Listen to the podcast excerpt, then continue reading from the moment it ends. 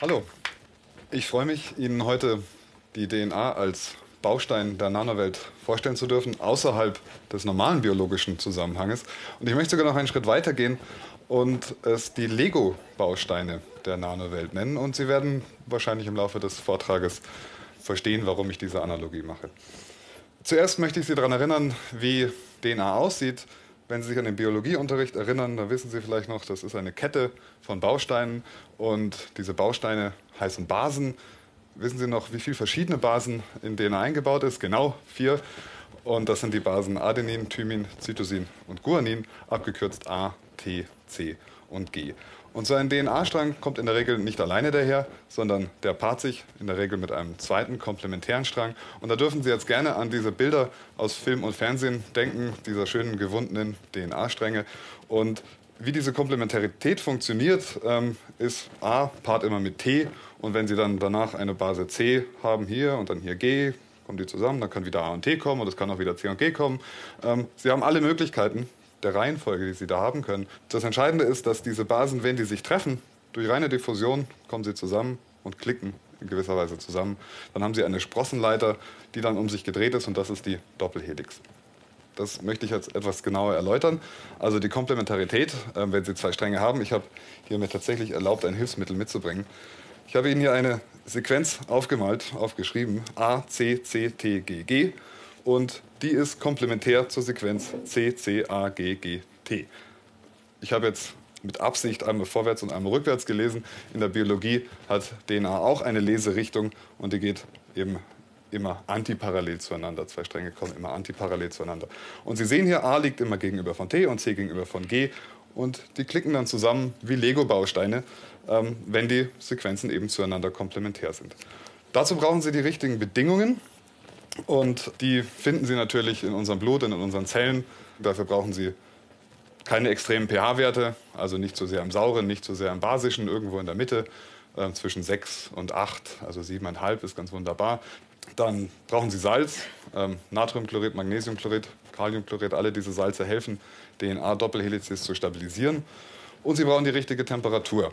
Wenn Sie eine Lösung, die DNA-Doppelstränge enthält, aufheizen auf sagen wir 90, 95 Grad, dann fängt die Brownsche Molekularbewegung, die Wassermoleküle, die DNA-Moleküle werden so hin und her gerissen, dass der Strang nicht beieinander bleiben kann und zerfällt in seine beiden Einzelstränge.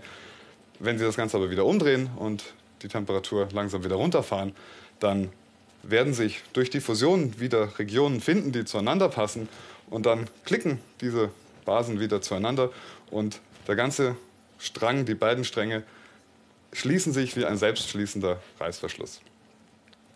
Das Schöne ist jetzt für uns, dass wir gar keine Zellen, keine Organismen, ähm, auch keine Gene brauchen, um mit DNA arbeiten zu können, sondern es gibt Maschinen, Synthesizer heißen die, die uns DNA herstellen können. Da drin geht ein bisschen Chemie ab, aber es funktioniert am Ende nicht anders, als dass sie der Maschine eine Sequenz sagen. Also an einem normalen Arbeitstag würde ich eine Sequenz bestellen, zum Beispiel diese Sequenz, die ich Ihnen gerade gezeigt habe. Diese sechs Basen würde ich an die Firma schicken. Die Firma schickt ähm, diese Sequenz in ihre Maschine. Die Maschine synthetisiert dann diesen Strang Base für Base zusammen und ich bekomme ein, zwei Arbeitstage später nach ein bisschen Chemie, Geduld und Spucke ein kleines Plastikröhrchen zurück, in dem sich vielleicht ein halber Milliliter Lösung befindet. Ein halber Milliliter ist ein Viertel Schnapsgläschen ungefähr. Und in diesem halben Milliliter befinden sich 10 hoch 15 oder können sich bis zu 10 hoch 15 DNA-Stränge befinden.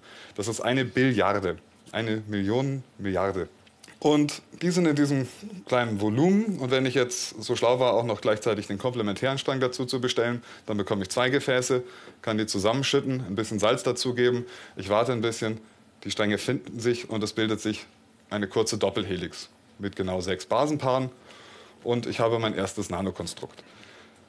Nano deswegen, weil der Durchmesser eines DNA-Doppelstrangs 2 Nanometer ist und sechs Basen, lange Doppelhelix wäre auch ungefähr 2 Nanometer hoch.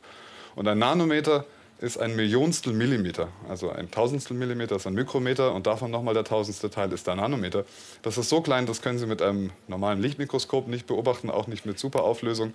Dafür brauchen Sie ein Elektronenmikroskop und auch damit geht es gerade so. Ja. Also das ist an der Grenze der Auflösung des Elektronenmikroskops, dass Sie DNA sehen können. Ähm, jetzt ist natürlich so ein kleiner Zylinder, wie der Physiker nähern würde, noch nicht ein besonders aufregendes DNA-Konstrukt oder überhaupt noch kein sonderlich aufregendes Nanokonstrukt. Aber ähm, vor ungefähr 40 Jahren hatte der Forscher Nadrian Seaman ähm, die geniale Idee, dass man ein bisschen weitergehen kann. Hier habe ich Ihnen wieder diese beiden Sequenzen, die ich Ihnen gerade geschildert hatte, aufgeschrieben. Aber ich habe mir die Freiheit genommen, diese erste Sequenz A, C, C, T, G, G hier noch zu erweitern um weitere sechs Basen. Ähm, die sind jetzt nicht mehr komplementär zu diesem Strang, sondern diese sechs Basen hier sind komplementär zu den ersten sechs Basen eines neuen Stranges, eines dritten Stranges. Und das Ende dieses dritten Stranges ist wiederum komplementär zum anderen Ende des zweiten Stranges. Also auch wenn Sie es jetzt vielleicht ganz hinten nicht genau sehen können, aber was Sie hier haben, sind drei DNA-Stränge, die stückchenweise zueinander komplementär sind. Und jetzt können Sie wieder dieselbe Übung machen. Ich gebe der Maschine die Aufgabe, mir diese DNA-Stränge zu synthetisieren. Ich bekomme drei Gefäße. Jedes Gefäß enthält eine Billiarde DNA-Stränge. Ich kippe die zusammen, gebe ein bisschen Salz dazu, warte ganz kurz und ich bekomme eine Billiarde dieser T-Kreuzungen oder dreiarmigen Sterne, können wir sie nennen. Und jetzt können Sie die nächste Übung machen und an diese dreiarmigen Sterne hier wieder noch mal ein bisschen die DNA verlängern um ein paar Basen und hier ein bisschen verlängern und hier ein bisschen verlängern einen weiteren Stern machen, der wieder dazu komplementär ist. Und damit können wir zum Beispiel die acht Ecken eines Würfels zusammenbauen. Also so dann ungefähr. Also die Übung geht wieder so, Sie bestellen acht mal drei Stränge, kippen die zusammen, kippen dann diese acht dreiarmigen Sterne zusammen und am Ende haben Sie 10 hoch 15 dieser Würfel. Und die finden sich eben alle ganz von alleine. Also wie durch Magie, ich brauche nur alles zusammenkippen, ein bisschen Salz dazugeben, etwas warten, vielleicht mit der Temperatur ein bisschen spielen. Aber am Ende habe ich im Idealfall, wenn alles gut läuft, genau so viele Würfel, wie ich am Anfang hineingegeben habe. Und alles nur durch Programmieren der Sequenzen. Also ich überlege mir am Anfang die Sequenzen und bekomme am Ende die Strukturen raus. So ein Würfel ist jetzt ein schönes Beispiel. Wir die Forscher sind dort weitergegangen und haben über die letzten 20 Jahre im Grunde alles gemacht. Sie haben Pyramiden, ähm, Oktaeder, Icosaeder, Dodekaeder, ähm, alle Eder, die Sie sich vorstellen können. Und Buckyballs, das sind dann so runde Gefäße wie Fußbälle ungefähr. Sie können DNA-Stränge aber auch parallel anordnen. Also wenn das jetzt ähm, die Finger, die Helices sind, können Sie die so zueinander bringen. Dann haben Sie Flächen. Sie können diese Flächen dann aufrollen. Dann haben Sie Röhrchen, lange Röhrchen, dünne Röhrchen, dicke Röhrchen, kurze Röhrchen. Sie können auf die Röhrchen an den Enden wieder Pfropfen drauf machen, dann haben Sie wieder Gefäße, ähm, kugelartige Gefäße. Es gibt sogar vasenartige Strukturen. Es gibt Strukturen, die aussehen wie Roboter und es gibt Smiley Faces. 50 Nanometer große Smiley Faces mit Augen, die dann vielleicht 5 Nanometer groß sind ungefähr. Und ich sehe schon an ihren Gesichtern, ja, das ist ähm, ganz erstaunlich alles, aber die Frage steht ihnen auch direkt ins Gesicht geschrieben, was bringt mir ein 50 Nanometer großer Smiley? Ja? Ähm, die Antwort ist relativ einfach, der bringt den erst einmal gar nichts. Ähm, aber uns hat er gezeigt, was überhaupt möglich ist mit DNA, dass sie eben im Grunde alles machen können mit DNA und sie können noch viel mehr machen. Während der Synthese lassen sich an DNA-Stränge sehr einfach weitere Moleküle anbinden. Medizinische Wirkstoffe zum Beispiel. Jetzt können wir uns also eine ganze Menge Labore auf der Welt versuchen zurzeit Gefäße zu bauen aus DNA. Auf der Innenseite speichern sie dann die Wirkstoffe, die sind dann geschützt erstmal. Und auf der Außenseite können sie wiederum neue Moleküle anbringen, die dann spezifische Zellen erkennen, Bakterien oder bösartige Zellen. Und dann kann dieser intelligente Transporter so lange in unserem Blutsystem zirkulieren, bis er wirklich die bösartigen Zellen trifft, dort andockt und dann die Ladung erst hintransportiert. Oder vielleicht baut man noch einen Mechanismus ein in dieses DNA-Konstrukt, das dabei hilft, die Zellmembran aufzureißen und das, äh, die Moleküle einzubringen. Das ist natürlich noch Science Fiction, aber es wird aktiv daran gearbeitet. In meinem eigenen Labor ähm, gehen wir noch ein bisschen in eine andere Richtung. Wir binden jetzt nicht nur biologische relevante Moleküle an, sondern auch anorganische Objekte, wie zum Beispiel Goldnanopartikel, Silbernanopartikel, Halbleiter-Nanopartikel. Die sind dann 5 Nanometer groß, 10 Nanometer groß, 20 Nanometer groß und wir können die mit einer Genauigkeit von einem Nanometer platzieren auf unseren DNA-Konstrukten. Dadurch können wir Goldpartikel oder Silberpartikel im Raum anordnen, dass sich Interaktionen mit Lichtwellen ergeben, die dann für uns wieder neue Effekte erzeugen, Lichteffekte erzeugen.